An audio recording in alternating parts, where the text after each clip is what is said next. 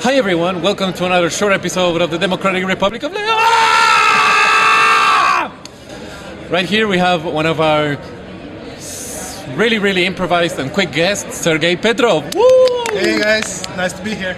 Sergey, tell us a little bit about yourself. What are you? What do you do? Who are you? And who do you do? Well, this is uh, this is a, a very interesting question. I'm trying to answer most of those uh, myself. Who, I, who am I? But uh, I'm a guy, I guess, who is motivated by technology. I love new things. I, lo- I love innovation. I love people getting together and developing something new, be it uh, a hack project or a business or whatever. I just uh, very I'm very inspired by people working together. I'm an aeronautical engineer. My first uh, startup was in aerospace sector. It felt miserably because uh, okay, it's uh, like a bunch of people from uh, high school doing uh, space technologies. But I got a lot of uh, a, a lot of experience from that, and uh, later I was introduced to Singularity University, and from there on I started doing uh, agricultural startups. So, what was like your first startup about? I mean, you talk about uh, aeronautics and like space uh, technology. What was all, all that about? We wanted to create an easy way for uh, scientists and uh, research organizations to be able to do experiments in microgravity. So microgravity is uh, the absence of gravity. Let's say when you go outside of our planet, you're subjected to microgravity. Why is it called microgravity and not like zero G? It is zero G, but this is uh, the dumbed down term. So Ah. microgravity is uh, called because it's scientifically correct, because you're always experiencing some gravity, right? Ah, okay. Even if you're in the solar system, there's the gravitational pull of the of the sun. So if you are able to develop stuff in microgravity, this is going to allow you to, to let's say, um, open the door for new gene expressions, for example. This was one of our ideas. Let's put seeds into microgravity, then plant them, and because they have been subjected to the absence of gravity, they're going to develop a different root system. So maybe you have a tomato as big as a melon because it doesn't support its roots anymore that much. And when you mainly focus on like agriculture in space, or like uh, general terms like everything regarding microgravity? It was a, a test bed, so it was uh, generally a microgravity shuttle, is what we called it, a UAV, and the idea was lift it with a balloon to 45 kilometers altitude, then release it and ignite an engine that is going to compensate the difference between the local uh, gravitational pull and uh, the, the, the actual gravitational pull. So let's say it's just uh, moving towards the Earth with the same acceleration as the Earth is pulling it with, the, uh, going to speeds of thousands of kilometers. Also, it's like similar to like the vomit comet, like the airplanes that the people use for like the zero Yeah. G travel that go like up and down and This up and down. This is exactly the competition. Actually, this this was the, the, the, the problem that we had. The only way to achieve sustainable microgravity on Earth today is with uh, those uh, parabolic flights. Those give you about 15 20 seconds of microgravity, and uh, with drop towers, where you use a huge tower, 300 meters tall, to drop something, but it gives you two two seconds. Oh. And what we are we were trying to do is uh, demo- democratize the price, making it 15 times lower and optimize the time, making it three times better. So about six, uh, 45 to 60 seconds of continuous microgravity. And how do you feel about like the tremendous failure that was that project?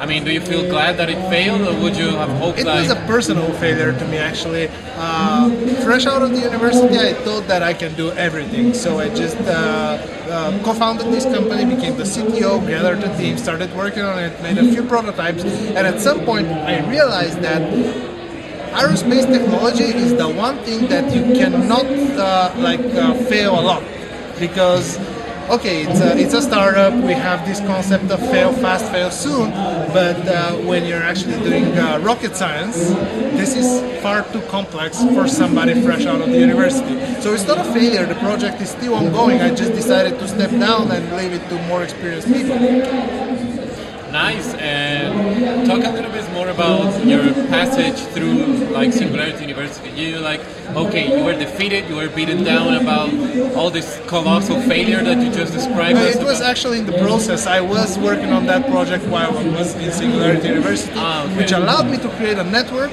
in order to, to create a new team and leave the things to, to those guys. Ah, I really believe the concept. Uh, I didn't want to see myself as Steve Jobs or something. I, I really just wanted to see this thing work. Nice. That's that's actually really you require a lot of strength, like personally and like emotionally, to be able to drop off a startup and be like, you know what, go at greener pastures and be with like a better team than what I am. Hardest thing I had to do. And okay, so you got accepted to go to university, I believe, like because of that curricula that you had of developing this project, and like it was actually also really aligned with some of the ideals of Singularity University as well. So how did you felt the experience itself? Do you felt like it was like up to your expectations?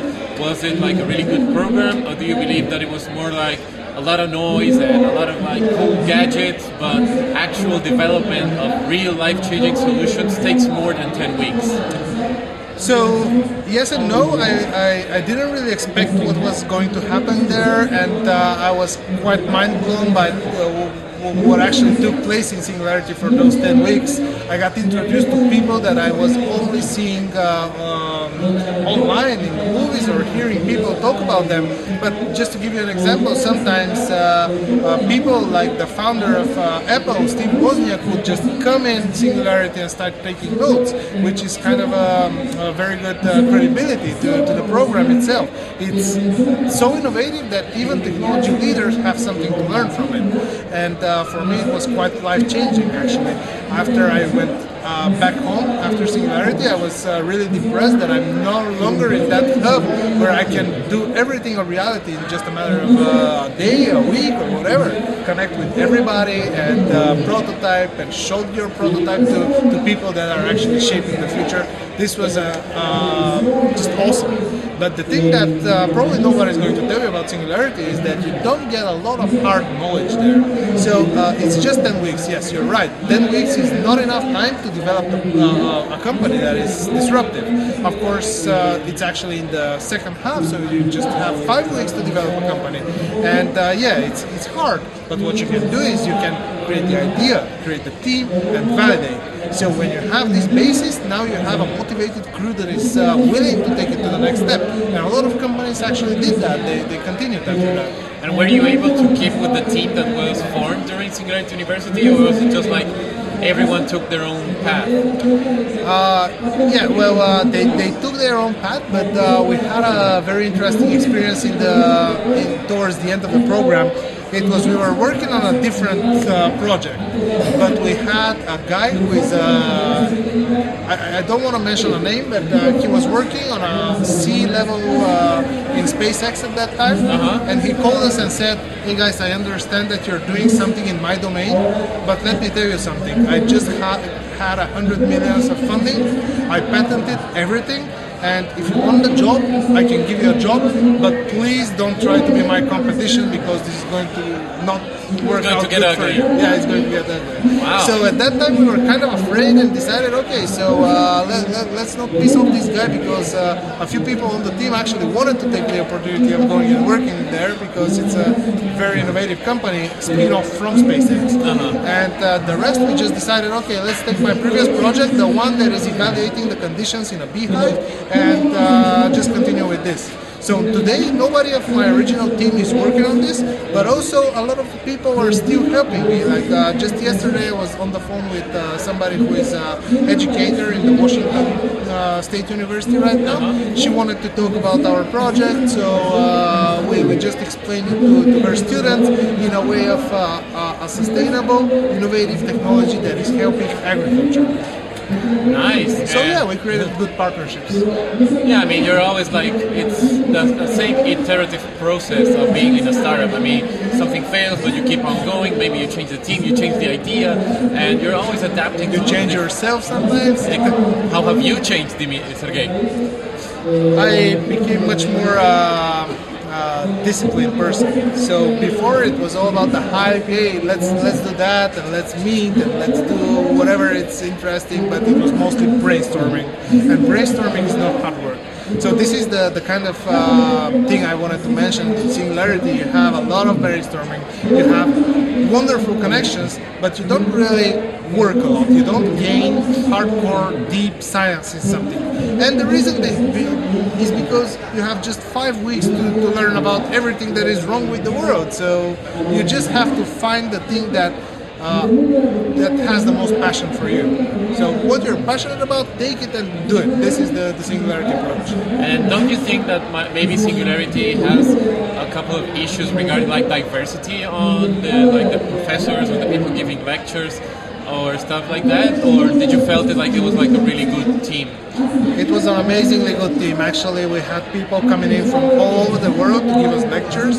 So in terms of diversity, I mean, uh, this this taught me diversity. This taught me what it is to be uh, a, person of the 21st century. We had 30, 36 uh, representatives, 80 people from 36 countries, and this is the place where you actually see that uh, people from Africa. I mean, I, am dumb to, for saying this, but uh, I was thinking like uh, people from Africa or from South America, they're not so advanced in terms of technology. Everything is happening in uh, Singapore, in France, Germany, and the US, of course. But you know what? That's not true. A guy from Ethiopia running a, a laboratory about uh, artificial intelligence is uh, one of the most uh, unicorn type of uh, things that happened to me. This guy was uh, just out of this world, for example. So I mean, that's so cool that you were able to like a little bit of like shatter uh, some of the preconceptions that one brings when you come from your home country and you arrive at Singularity and you meet up with all these varied amount of people from all over world with different like backgrounds and how people reacted to like your background and how people were like, "Oh, you're from Bulgaria. That's so nice. I had no idea that anything happened there." Did you also have that same experience from other people? They were very understanding for sure. Uh, like I said, 36 different countries and not a lot of Americans, like five or six people were from America, which actually helps a lot because you you get accepted in a crowd like this and you start thinking more about yourself. Of course, they, they warned us in the very first week, or maybe the first day, they warned us maybe you're going to experience the imposter syndrome here because let, us just uh, say it, everybody does. wow, and did you really felt like the imposter syndrome during the first couple of weeks? Like, oh my god, I'm nothing, what am I doing here? I'm a sham, and all that? I was uh, at that time I was working on uh, the aerospace startup Ether Zero G.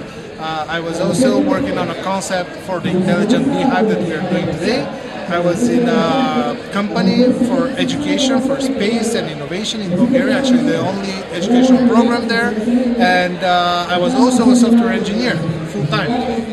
And I still felt like uh, it, I don't belong there because the people that I studied with, all of them were just amazing. Uh, I mean, it's just it's just strange to be among such a great crowd.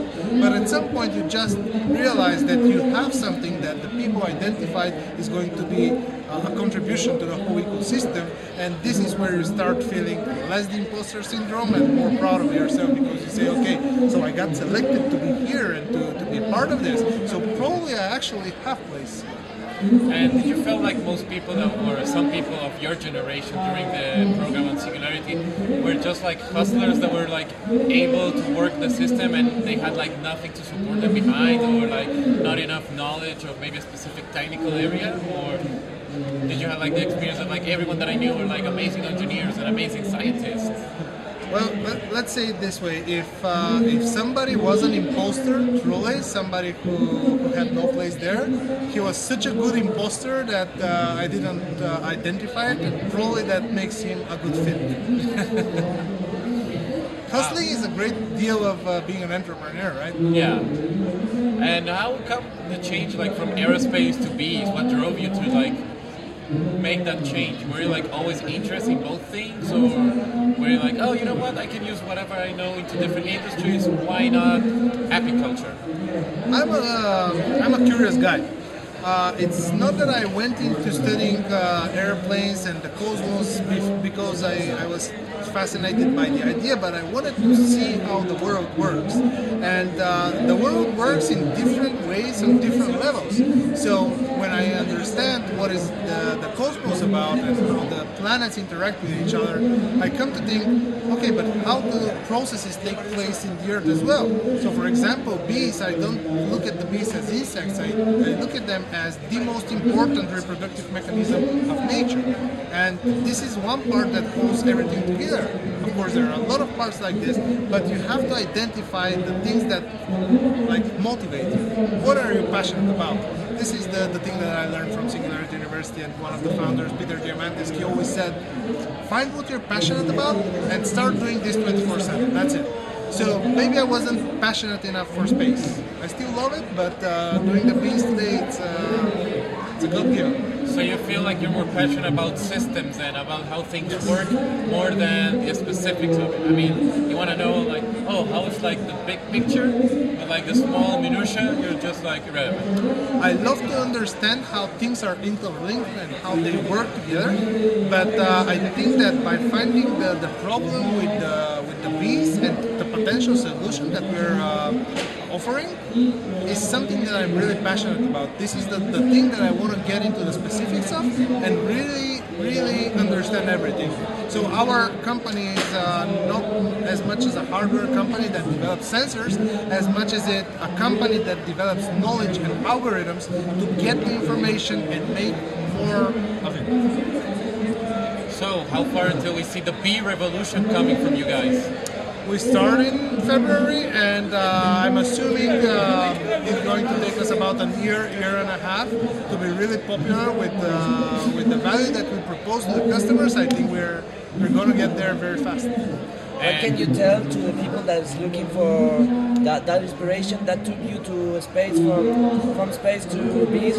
What can you tell the people that is looking for that the thing that is pe- special? What what changed your mind in, in that specific area of looking what?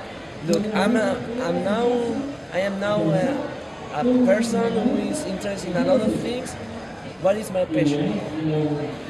So just be curious. This is the advice that I want to give to the people. Just be curious, and uh, the passion is going to find you. Just study a lot, talk to different people, always be open to the opportunities, but of course, check them and select them. So don't devote your time to something that you don't fish, uh, feel passionate about. But if you think that this is the opportunity for you, connect with the people, connect with the people in the industry, knock on doors, bring doors down if you have to, but talk to the people, find if this is what really drives you. Nice, and a little bit more like getting into the details of BeeSmart, right? That's like your startup that you're working right now. It's about sensors inside the beehives, and so different farmers can get like all the information. All the beekeep- beekeepers, sorry, not the farmers, have all the information about how their bees are doing, the temperature, and like, all the different sort of sensors. Do you believe that the next step for like your technology might also be like to automate like the the bee wax extracting process and like get the honey on them almost like without having to have a, a person right over there and just automate the entire process? Yeah. Well, uh, we are not working in that direction specifically. There, are, uh, there is a startup. Uh, the most successful Indiegogo campaign is called the Flow Hive. Those guys actually created a very intricate mechanics uh, of the of the frames in order to collect the honey without opening the hive, and uh, it took the crowd by a storm. What was not mentioned is that those guys spent more than 10 years in developing this to actually make something that is viable enough and it's uh, sexy enough to, to go on Indiegogo and gets funded like insane. I, I don't remember what was the exact funding, but it's quite a lot. But the thing is, uh, BeeSmart Technologies is trying to understand the bees and provide this information to the beekeepers, to the scientists, and to everybody who might benefit from this information. Because what we are trying to do is create an intelligent grid of nature using the bees as sensors. Now, first, uh, first iteration of our project is to allow commercial beekeepers to understand their bees better. Let, let me give a, a small example. A hundred years ago, the beekeepers had one way of work. But now we have 7 billion people in the world. All those people need food. And in order for us to automate other processes connected to farming, we now have more monocultures. So just imagine this vast lands, just apples. If you have apples on hectares of land, you're not going to have bees there because they have nothing to eat uh, unless for the two weeks the, the, the apples actually flower. Yeah. So today the beekeepers are being contracted by the farmers to bring their bees over to those orchards in those two weeks so that they can pollinate, that they take away, and uh, this is a new business plan for the beekeepers themselves. They have learned the craft of beekeeping from their fathers and grandfathers, and they have no idea on how to make the logistics in uh, transporting hundreds uh, or thousands or tens of thousands of beehives around. This is where we come in. We install the sensors and we tell the beekeepers, hey, we monitor the, the temperature in relation with the vibrations of the beehive right now, and we understand that there is some kind of disease happening. So the bees are underperforming, and you should go and check it out in the next two hours or 16 hours or two days, whatever time uh, you, you have. This way, you, you don't lose your bees, you optimize your uh, production, you optimize your operations in terms of logistics, for example, you don't make the unnecessary trips and unnecessary manual inspections of the beehives. So this is what we're trying to do, but our second iteration is the, the thing that is trying to, uh, to really disrupt how we look at this. We want to install uh, a chemical sensing system that is capable of detecting the chemicals inside the pollens by performing on-the-spot full-spectrum chemical analysis of the pollens and telling you what kind of chemicals do you have in the area. So when you have a lot of beehives of those, you can actually paint a very accurate scientific picture in terms of what's uh, what's the composition of in the soil, in the flowers, in the uh, in the water around, and you can give this information to uh, a whole range of institutions. Just just the example is you can monitor the use of some pesticides in certain areas and correlate this to the human diseases in those areas. So maybe we understand that this is actually harming us because we really don't know how nature is working. I mean, we are very, very bright. We are living in the most interesting, technologically, technologically advanced uh, time there, there ever was. But we still don't understand anything. I mean, uh, we know about one or two percent about the biology. Wow, so it's like really cool how you guys are trying to give on the next iteration, like all this meta-analysis of all the data that you guys are receiving from all those beehives all the different customers that you're getting on your beehives, do you believe that that might also be integrated into like the entire chain where like maybe you guys or another company will also have the information of the crops, of the bees, of the cattle, and have like mapped out all the information about every single process of every single meal from the soil until you get into like supermarket.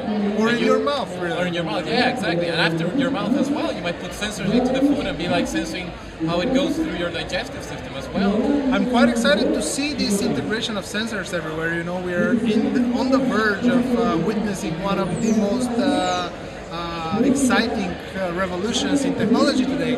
We have IP address for everything. With the IPv6 now, we have we're, we're capable of having sensors in our tomatoes, for example, and you know each crop's performance or how to boost it. So what I what I think we're seeing now is a vast data collection society which is really open to understanding science and the natural process and this is what uh, keeps me uh, hyped about the future. I mean, yeah, we're coming about like the big data era where we're going to have so much information overflowing us that it's going to be really noisy at the same time. So we're gonna have the it is system. already noisy I mean, it is- I, yeah. want to I want to argue in this uh, because we have been uh, producing a lot of data for quite some time now so for example the, the Apollo mission that went to the moon people are still analyzing and digitizing the information from that mission That's So, uh, more than it's 40 years ago. Yeah. 40 years of iterations on the data. So I think that we are now witnessing more advanced ways of actually computing this data and making more sense of it.